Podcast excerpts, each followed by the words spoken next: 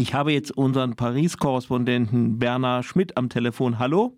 Hallo? Gestern Abend trafen sich ja wieder diese Frau und der Mann, die immer vor Präsidentschaftswahlen im Fernsehen auftreten. Wird sie jetzt diesmal Präsidentin? Wahrscheinlich nicht. Wahrscheinlich ah. nicht. Äh, die Umf also die wäre natürlich Marine Le Pen. Wahrscheinlich nicht. Äh, zum ersten, die Umfragen deuteten davor schon leicht nach unten für sie. Also es ist knapper als beim letzten Mal. 2017 lagen die Umfragen zwischen den beiden selben. Ja, da hat es ja total den Karren in den Sand gefahren, hatte man den Eindruck. Ja, die Fernsehdebatte, die sie am, am 3. Mai 2017 hinlegte, war eine Katastrophe. Damals war es schon so, dass die Umfragen davor 60 zu 40 lagen, also relativ klar auseinanderklafften. Und am Ende erhielt sie 34 Prozent gegen 66 Prozent für Macron. Dieses Mal liegen die Umfragen, Umfragewerte näher beieinander. Die lagen zu Beginn der ersten Woche nach dem ersten Durchgang der Wahl, also vor nunmehr zehn Tagen, lagen sie bei 48, 52. Äh, das ging aber auseinander. Zuletzt eher lagen sie bei 45 zu 55, also 55 zugunsten des Amtsinhabers, Emmanuel Macron. 25 Prozent der Befragten erklärten gleichzeitig, dass der Ausgang der Debatte einen Einfluss auf ihre Stimmentscheidung habe. Die Umfrage, die heute Nacht durchgeführt wurde, wohl Telefonumfrage, ähm, zeigte 59 Prozent der Befragten davon überzeugt, dass Macron der Sieger der Debatte sei, 39 Prozent Le Pen. Hm, ich denke schon, dass sie die meisten Trumpfstiche verloren, also die meisten Trumpfstiche vergeigt hat. Also Macron hat öfter trumpfen können in der Debatte als sie. Also es war nicht so dieses totale Lehrer-Schülerinnen-Verhältnis äh, wie 2017, als sie sich zu wirtschaftlichen Fragen belehren lassen musste von ihm, dass sie bei der Frage völlig daneben lag. So war es nicht. Sie zeigte sich nicht total inkompetent. Sie hatte äh, ähm, Schemata, Schaubilder bereit. Sie hatte ihre, ihre Zettel dabei. Er auch. Also er las manchmal auch vom Blatt ab zu Details. Ähm, aber äh, also es war kein totales Verhältnis zwischen kompetent einerseits und inkompetent andererseits, aber er erzielte wesentlich mehr Trümpfe oder Stiche als sie, äh, dadurch, dass er auch sehr offensiv auftrat. Man hätte vermuten können, oder es wurde zum Teil gemutmaßt, dass es andersrum laufe, dass es andersrum laufen könne, weil er ja eine Bilanz zu verantworten hatte nach fünfjähriger Amtszeit und dadurch angreifbar war, während sie keine Bilanz zu verantworten hat, sondern kritisieren kann, frei nach der Leber. Aber sie hat natürlich trotzdem ein Wahlprogramm vorgelegt. Und dieses Wahlprogramm ist zurzeit inkohärent. Sie hat jetzt tatsächlich auch am Anfang den Angriff gewählt. Sie war als Erste dran. Es wurde ausgelost. Es wurde nach, nach Los entschieden, wer zuerst drankommt und welches Thema zuerst drankommt. Das schien erst zu ihren Gunsten auszufallen, weil das erste Thema war Kaufkraft und damit mit diesem Thema, also Verteilungsgerechtigkeit, bestritt sie in diesem Jahr einen Großteil ihres Wahlkampfs zum ersten Mal nicht überwiegend zu Einwanderung und innere Sicherheit, sondern ein Großteil zu sozialen Fragen, zu Kaufkraft. Das heißt, es war eher das Thema, wo die soziale Unzufriedenheit gegen den Amtsinhaber spräche. Und bei diesem Thema hat sie auch sehr viele Versprechungen hingelegt. Nur, sie wählte einen Angriffswinkel, wo sie ihn angriff, um zu sagen, was er verspreche, seien ja nur Lohnzulagen, die nicht dauerhaft seien. Alles ist so, er äh, hat nicht jetzt im Wahlprogramm, sondern schon 2000, im Winter 2018, 19, im Dezember 2018 in Antwort auf die Gelbwestenproteste beschlossen, dass äh, nicht direkt aus Arbeitgebermittel, also von, vom Kapitalbetrag, sondern aus Steuermitteln finanziert, indirekt aber klar aus Steuermitteln finanziert, Lohnzulagen in Form von Prämien ausgeschüttet werden können. Dadurch, dass den Unternehmen eine Summe von maximal 2500 Euro pro Jahr steuerbefreit werden kann, also dass, dass die Unternehmen das von Steuern und auch Sozialabgaben abziehen können, wird es ja quasi aus Drittmitteln finanziert, wenn die Arbeitgeber solche Prämien ausschütten. Das wurde dann auch gemacht. Also in Antwort auf die Gelbwesten, Gelbwesten-Proteste und da ein bisschen Ruhe an die soziale Front hinzubekommen. Macron versprach jetzt oder verspricht jetzt, diese Prämien zu verdreifachen. Also 3.000 bis 6.000 Euro, weil im Augenblick sind es in den meisten Unternehmen 1 bis 2.000, 1 oder 2.000 Euro. Und Marine äh, pro Arbeitgeberin, denke ich mal, ne? Pro Arbeitnehmer, Arbeitnehmerin. Ja, ja, ja Entschuldigung, ich, ich meinte, ja. Die, äh, die, der Arbeit, der Arbeitnehmer, die Arbeitnehmerin gibt natürlich die Arbeit eigentlich. Gut, ja. aber so rum ist Sprachwort. Ähm, ja. Marine Le Pen griff ihn an, um zu sagen, womit sie zwar recht hat, aber wo dann der Widerspruch in ihrem eigenen Programm aufklappt. Sie griff ihn an, um zu sagen, aber Moment, das ist ja kein Lohn, sondern das sind Zulagen, die freiwillig gewährt werden. Also dieser, dieser Mechanismus beruht auf Freiwilligkeit, aber steuerlichem Anreiz. Das heißt, den Arbeitgeber kostet es eigentlich nicht, weil er sich aus Steuermitteln gegenfinanzieren lassen kann. Also mhm. weil es quasi das Dritte, nämlich die Steuerzahlenden einschließlich vieler Lohnabhängiger, gegenfinanziert wird. Ähm, aber sie griff ihn an, um zu sagen, das ist ja kein Lohn, sondern nur eine Zulage. Wenn Sie jetzt aber einen Kredit zum Wohnungskauf aufnehmen oder einen Verbraucherkredit, dann äh, fragt ja der Kreditgeber, also die Bank, nicht nach Zulagen, die ihm einem Jahr vielleicht gewährt werden, im anderen nicht, sondern nach dem Grundlohn. Und sie sagt, das ist ja uninteressant, was Sie hier anbieten, das geht ja nicht auf den Grundlohn. Das ist zwar richtig und äh, zählt auch der Grundlohn zur Rente, aber nicht unbedingt die Prämie, je nach Status der Prämie. Aber viele Lohnzulagen zählen nicht zur Rente mit, beispielsweise, zumal die ja von Sozialabgaben befreit sind, also eben keine Rentenbeiträge abgeführt werden darauf. Aber ähm, Marine Le Pens eigenes programmatisches Angebot zur Lohnerhöhung ist selber eines, das auf Zulagen beruht, weil ihr ihre Rechnung, die auch zum Teil eine illusorische Rechnung ist, beruht darauf, dass sie sagt, wir werden ganz viel Geld freischaufeln, indem wir Milliarden und Abermilliardenbeträge bei den Sozialkassen einsparen durch die Kosten, die heutigen Kosten der Immigration, was die Einwanderer angeblich die französische Nation kosten und durch die Kosten von Sozialbetrug.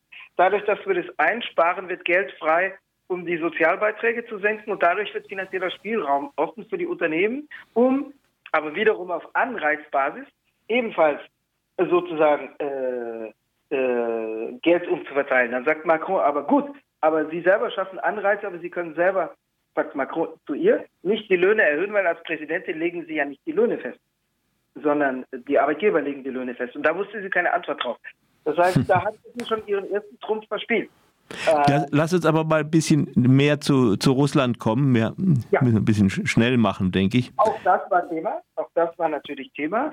Äh, da hatte Macron eine Punchline. Ich weiß nicht, ob er im Deutschen diesen englischsprachigen Ausdruck benutzt. Punchline, das ist der Satz, der im Gedächtnis bleibt. Der, hm.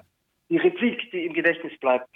Er sagte, er hielt ihr vor, was auch stimmt, wo, worauf sie allerdings noch äh, Sachen zu erwidern hatte. Er hielt ihr vor, dass sie was inzwischen öffentlich weithin bekannt ist, dass sie einen Kredit bei einer russischen Bank erhielt im Jahr 2014. Er siedelte das fälschlich 2015 an, aber das ist egal. Und die Punchline lautete dann, er sagte zu ihr, wenn Sie Putin treffen, dann treffen Sie nicht irgendeinen Staatschef oder irgendeinen politischen Lenker, sondern Ihren Bankier, Ihre Banker. Und das ist natürlich, das, das ist sozusagen ein Satz, der, der haften bleibt um, und der auch in allen Medienberichten dazu wiederholt wurde. Und das kam für sie nicht gut an, trotz ihrer wortreichen Distanzierung vom Ukraine-Krieg, Putin und so weiter.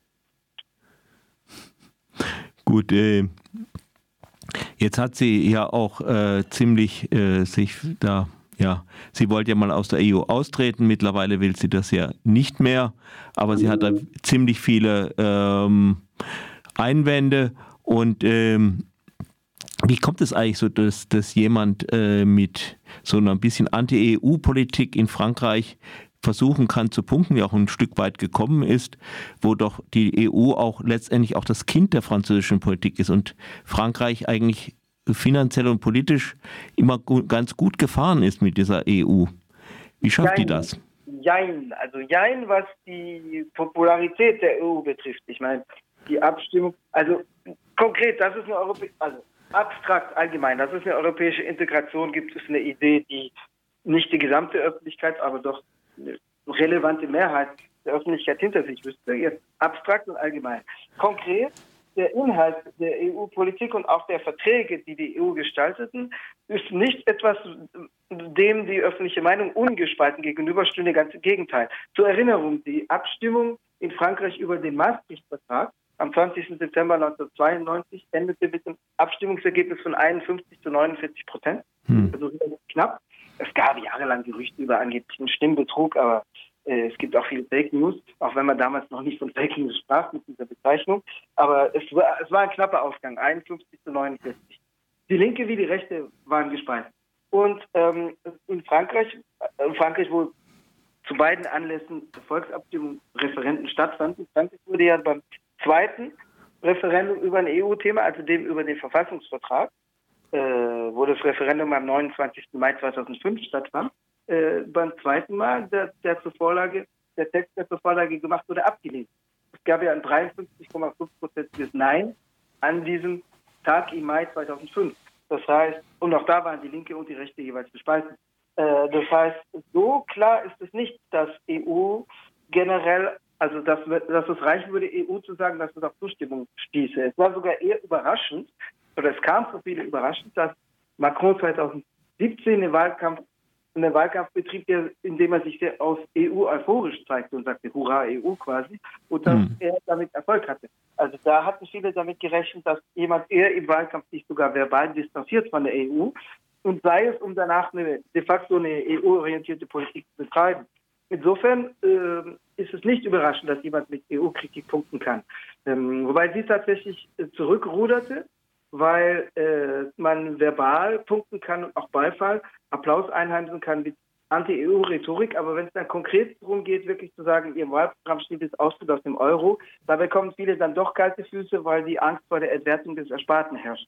Vor allem bei den Rentnern und Rentnerinnen, die fürchten, dass entweder ihre lebenslangen äh, angelegten Ersparnisse oder ihre Rente an Wert verlieren.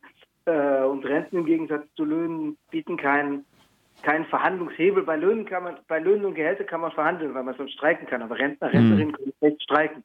Ähm, das heißt, da und Rentner, Rentner sind die Gruppe, die am Wahl äh, am, am die stärkste Wahlbeteiligung hat. Das heißt, das bedeutet, ähm, die, die Gruppe, die am stärksten abstimmt, bekommt am ehesten kalte Füße, wenn es heißt, jetzt heißt wirklich, jetzt machen wir spitz auf Kopf und nach dem Wahltag wird aus dem Euro ausgetreten. Insofern hat sie auch schon im Laufe des Wahlkampfs 2016-17 auf diese Ankündigung Austritt aus der EU und oder aus dem Euro verzichtet und äh, hat das dieses Mal gar nicht so zum Thema gemacht. Gleichzeitig warfen andere politische Kräfte ihr vor, dass es de facto auf den Austritt hinaus laufe, deswegen, weil sie ankündigte einseitig äh, bestimmte Verpflichtungen nicht einzuhalten, etwa einseitig die Mitgliedsbeiträge abzusenken ähm, oder äh, einseitig nationales über supranationales Recht zu stellen, was Polen, äh, also die polnische Regierung auch tut, aber womit Polen ja bekanntlich Probleme mit der EU-Kommission bekommt und wozu auch Verfahren vor europäischen Gerichten laufen, zu Polen und Ungarn. Ähm, das heißt, äh, das kam dann vielerorts doch so an, dass es ein EU-Austritt auf der Hintertür wäre. Aber ich glaube nicht, dass das äh, dafür sorgt, dass wenn sie die Wahl nicht gewinnt, dass das die, die äh, doch sich abweichende knappe, aber doch Niederlage erklärt. Sie hätte eventuell gewinnen können, auch mit Anti-EU-Rhetorik, wenn es an anderen Stellen stärker wasserdicht gewesen wäre, was sie, was sie vorschlägt. Gut, dann sehen wir es uns an, was am Sonntag wirklich rauskommt. Ein bisschen Freiburg beruhigt. Hm? Freiburg hoffen wir, dass äh, auch, auch aus einem konkreten Grund sie nicht gewinnt, weil sie Fessenheim wieder anschalten möchte das ist ja wie das Altagerichtsplan wieder anpacken möchte. Das hat sie jedenfalls gestern erklärt, auch wenn das technisch schwierig sein dürfte, da das Einbauten der Anlage begonnen hatte. Ja, das technische Probleme, da zieht man drüber hinweg. Ja, nein, nein, nein, nein, Hammer gesagt. Ja, nein, aber Gut, ja, vielen Dank, Bernhard. Bis die Tage. Tschüss. tschüss.